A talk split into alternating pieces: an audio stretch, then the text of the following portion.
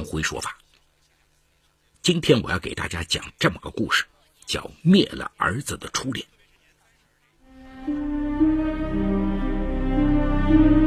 法治故事耐人寻味，梁辉讲述不容错过。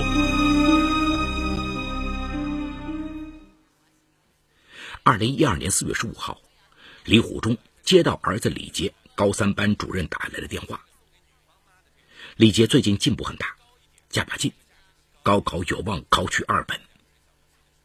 李虎忠听到这个消息，想给家教范小婷打电话表示感激。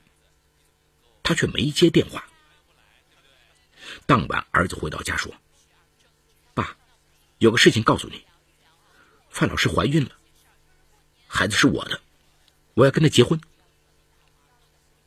这当头一棒的消息让李虎忠大脑嗡的一下，差点晕倒在地。时年四十九岁的李虎忠，十年前妻子袁少华因病离世，为养活孩子。他从机电厂下岗后，从摆鱼摊干起，如今在海门拥有十一家海产品连锁店。对这份生意，李虎忠一点都不敢松劲儿，每天忙到深夜，只想给儿子李杰提供好的生活，不受委屈。但对父亲的这份付出，李杰并不是太理解，成天沉溺于游戏。他觉得生活完全没必要跟父亲说的一样去逼着自己吃苦。二零一一年十月，无计可施的李虎忠高薪聘请了从南京工业大学毕业的范小婷做家教老师。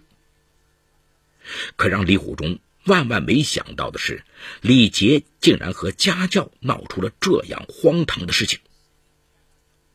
李杰告诉父亲，刚开始自己一直没有学习的兴趣。范老师却从来没有放弃过他，每次都在补课之余关心自己，把他当弟弟一样去照顾。一次傍晚补课，正好李虎忠在外应酬，结果家里停电，范小婷亲自摸着黑下厨房做了一碗葱花鸡蛋面给他吃。那碗面是李杰这么多年来吃到的最美味的食物。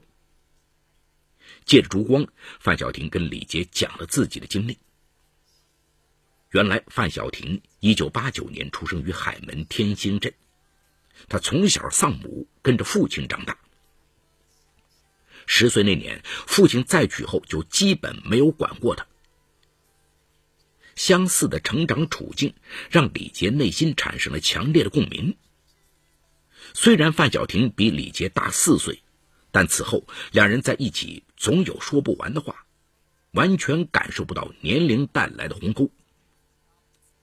李杰觉得，同样失去了母亲的范小婷是世界上最了解他的人。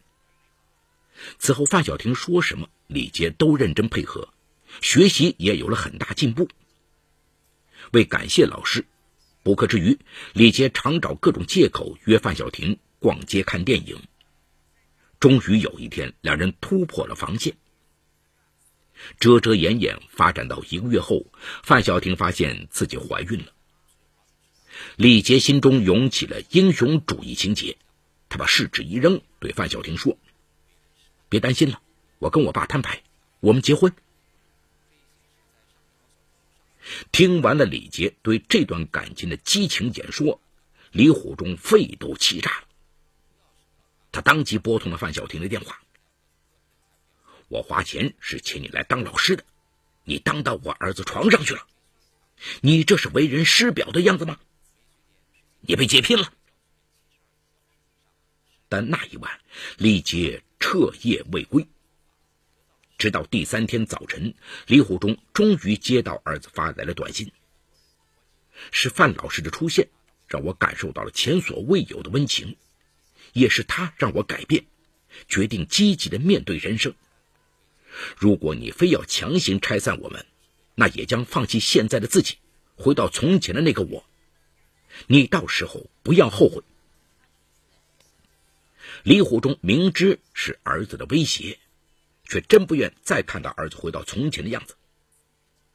为了稳住儿子，他赶紧回复道：“你别激动，晚上先回家，我们好好谈谈，好吗？”发完短信，李虎忠就打电话给自己的妹妹李林秀求助。李林秀劝哥哥：“现在的孩子动不动就用伤害自己的方式来威胁大人，要不把他送到国外去读书？我们有几个同事的孩子都在澳大利亚留学。”这个建议对李虎忠来说，那简直就是救命稻草啊！他立刻让妹妹去打听留学事宜。当天晚上，李杰竟然带着范小婷一起回家。一进门，李虎忠就看见儿子瘦了一圈，但脸上还是强摆出一副不达目的不罢休的样子。范小婷则在一旁低头不语。李虎忠一阵心疼啊，他故意克制住情绪说：“经过这几天的思考，我也觉得你们的感情啊，是应该被尊重的。”但现在李杰还没到合法结婚的年龄，我想送李杰先到澳大利亚去读大学，将来学成归来，继承了家业，就让李杰名为正娶小婷。学业有成，干嘛要出国？在中国读大学就可以了。李杰立刻跳起来反对。李虎忠忙解释说：“你既然想这么早就承担起婚姻的责任。”当然要比别人更优秀才行。既然你们对自己的感情很自信，又何必担心几年时间会改变你们的感情，而放弃出国读名校的机会呢？更何况，我也有意将来到国外去发展事业，你何不先替爸爸去打打前站？以后还可以把范小婷一起带出国去生活。这番精心准备的解释让李杰心有所动。但就在父亲提出建议把孩子人流时，李杰却坚决不依。这是我们的爱情结晶，任何人都不能夺走。儿子幼稚的爱情宣言让李虎忠暗暗叫苦不迭呀。而此时一直默不作声的范小婷也哭哭啼啼的表示，自己是真心爱李杰，没有别的奢求，就是想让肚子里的孩子有个完整的家庭。不再像自己和李杰一样孤独长大，无计可施的李虎忠只好答应了儿子的要求。范小婷也同意自己带孩子，等李杰长大成人再办理结婚手续。二零一二年六月，李虎忠将儿子李杰送上从上海直飞澳洲昆士兰布里斯班的飞机。他将先在昆士兰大学预科班读一个学期。对新环境的不适应，让李杰每天如坐针毡，只能通过和范小婷的情感热线来倾诉。十二月十六号，范小婷生下了一名男婴，体重六斤七两，取名李牧。李杰体会着初为人父的兴奋，同时不忘每天一个电话，以一个为人父的姿态。反复叮嘱父亲，一定要替他照顾好母子。他哪里想到，他的要求说出口容易，却让他父亲备受折磨呀！范小婷自从怀孕后就跟亲戚断了联系，李虎忠作为准公公去照顾范小婷坐月子，也难免尴尬。无奈下，他只好花六千元的价格从家政公司请来了金牌月嫂。但是金牌月嫂除了管孩子，别的一切家务都不沾手。李虎忠只好暂时放下生意，又当公公又当婆婆，还要处理每天堆成山的尿片，开车到乡下去收土鸡、土鸡蛋，照着食谱煲汤给范小婷喝。远在澳大利亚的李杰根本无从体会育儿的艰辛，此时的他已经慢慢适应了当地的留学环境。通过了语言考试后，他慢慢结交了不少中国留学生朋友。这两年，李虎忠因为照顾母子俩，自己苦心经营多年的十一家连锁店被迫关门了四家。李虎忠心急如焚呐！在这个节骨眼上，范小婷又提出自己打算重新出去找工作，把孩子交给李虎忠全权代为照顾。无奈下，李虎忠。只好又请了一个保姆帮忙带孩子，可是没带三天，孩子就因为保姆疏忽感染了肺炎，范小婷气得给李杰打电话，又是哭又是闹。李杰看到范小婷的电话就浑身紧张，他再次向父亲求助。李虎忠最后再度退步，跟范小婷商量后，决定每月按时支付一万元的生活费给范小婷，让她安心在家带孩子。有了稳定收入的范小婷，心态也渐渐发生了变化。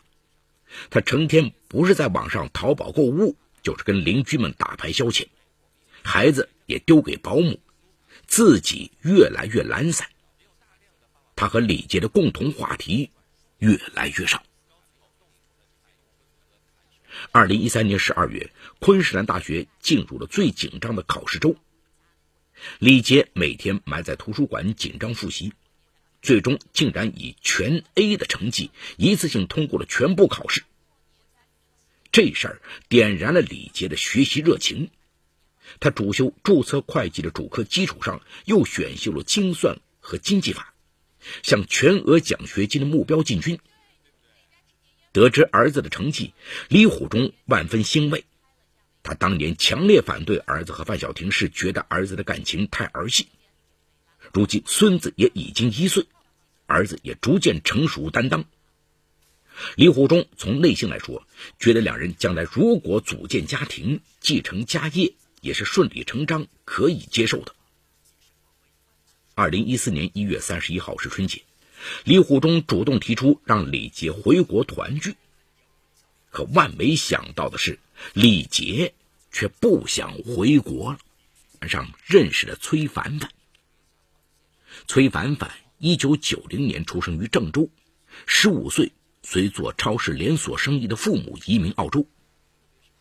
第一次见面，崔凡凡就主动对李杰展开了追求。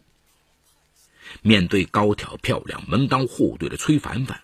李杰完全无法拒绝，两人很快走到一起。崔凡凡是个率真的女孩，很快将自己的恋情告知了父母，并带李杰上了门。崔凡凡的父母对李杰很满意，直言不讳的提出，如果感情稳定，可以尽快定下亲事。崔凡凡也兴致很高的提出，想和李杰一起回国见见父亲。在爱情里忘乎所以的李杰，这才猛然想起自己并非是自由之身，国内的一对妻儿该如何安放？李杰这才意识到自己当初执意要生下孩子的想法是多么的荒诞。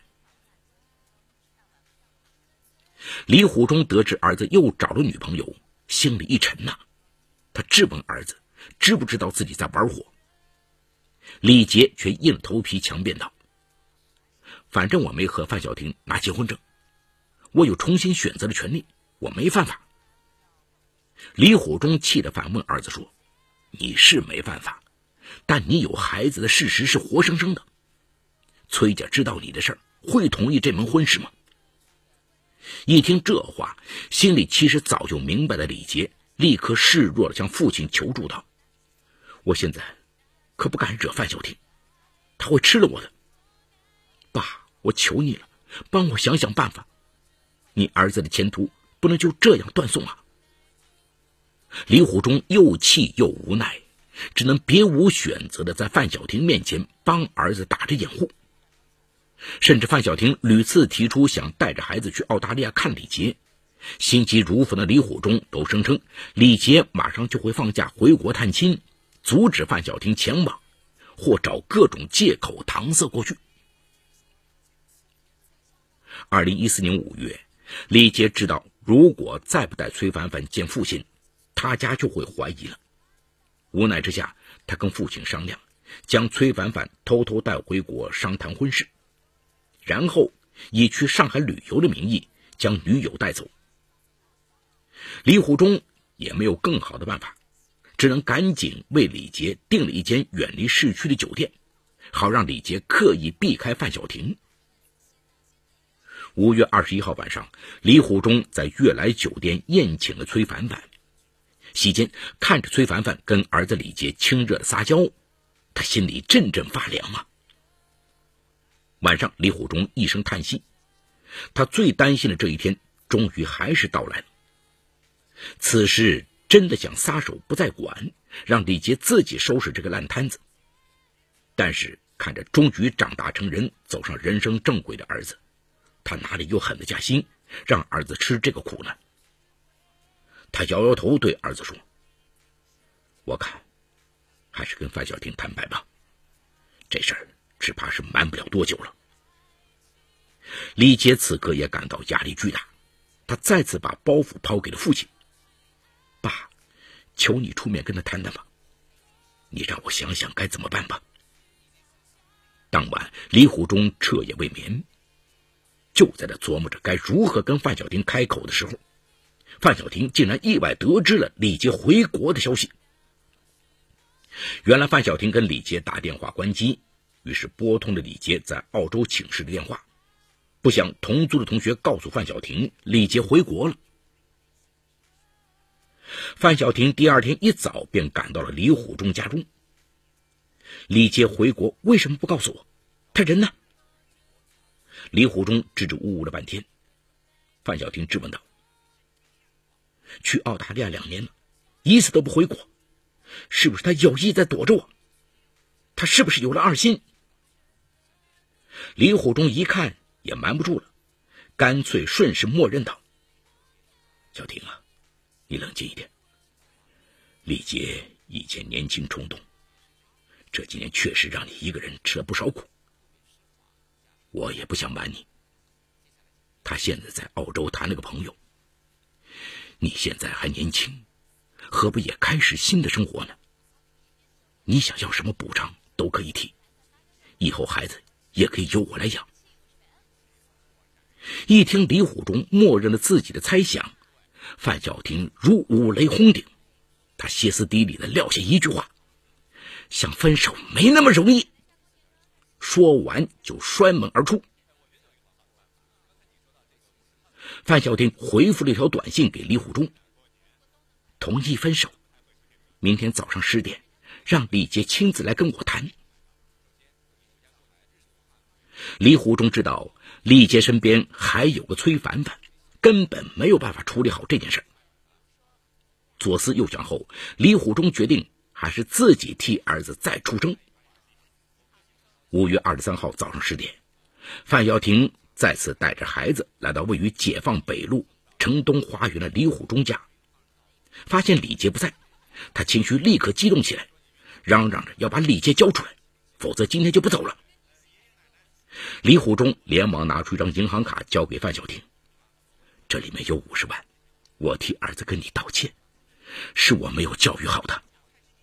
说完，他给范小婷深深的鞠了一躬。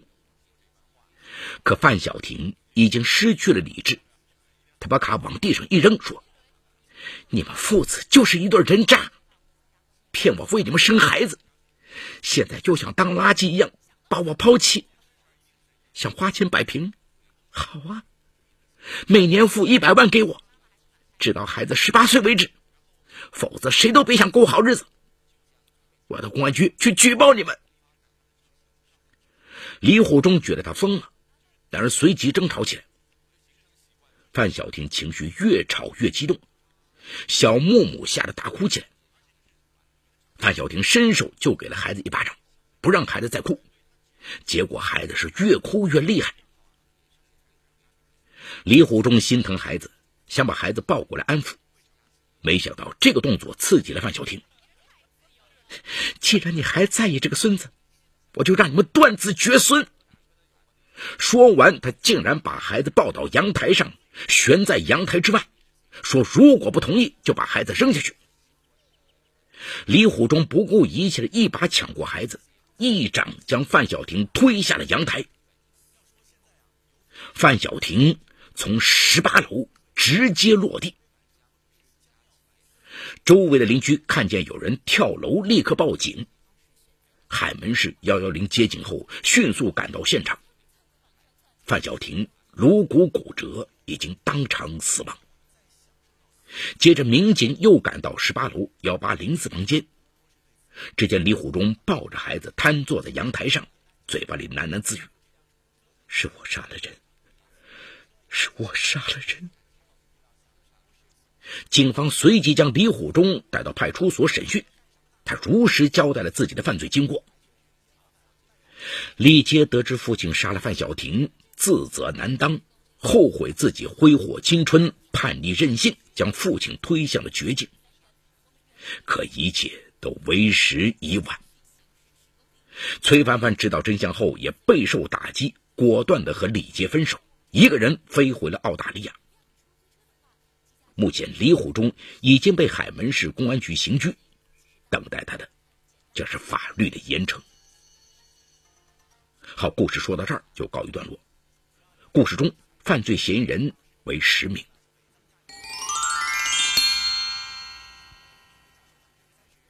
李虎忠的故意杀人属于侵犯公民人身民主权利罪的一种，是中国刑法中少数性质最恶劣的犯罪行为之一，必须从重从快严惩。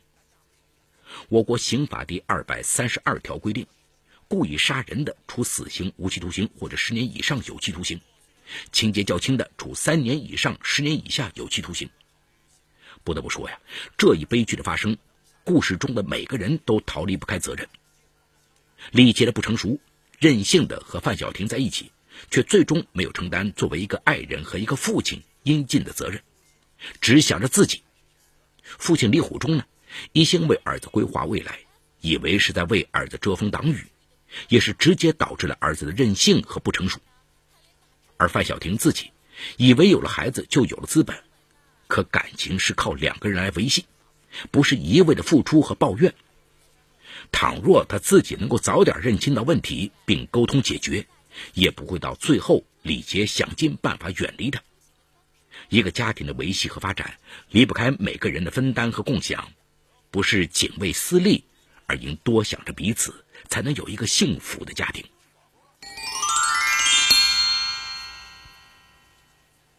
好，感谢嘉定区人民检察院为本次节目提供的帮助。